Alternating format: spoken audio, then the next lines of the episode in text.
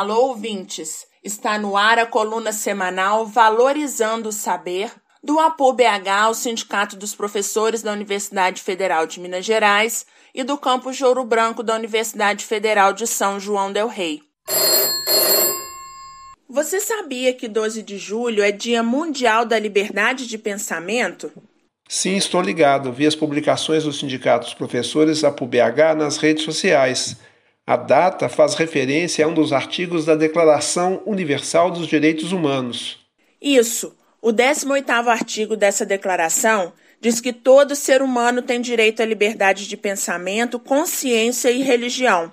A pessoa pode mudar de religião ou crença e pode manifestar sua religião ou crença livremente.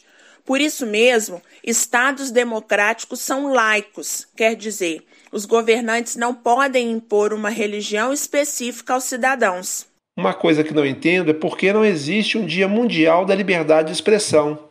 Mas tem o Dia Mundial da Liberdade de Imprensa, que neste ano já até passou. A Declaração Universal dos Direitos Humanos não fala em liberdade de imprensa, mas sim em liberdade de expressão, quando diz que todo ser humano tem direito a ter e expressar sua própria opinião e também tem o direito de procurar, receber e transmitir informações e ideias. Veja que no Brasil a liberdade de imprensa não garante liberdade de expressão.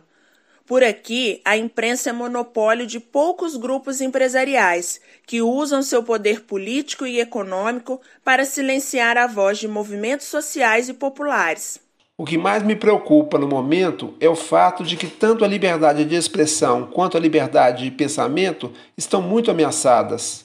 É verdade. Não faz muito tempo, Bolsonaro mandou uma jornalista da Folha de São Paulo calar a boca na porta do Palácio do Planalto. Também ameaçou fechar a Agência Nacional de Cinema, Ancine, alegando que a agência permitia imoralidades no cinema e não fazia filtro, quer dizer, censura das produções cinematográficas nacionais.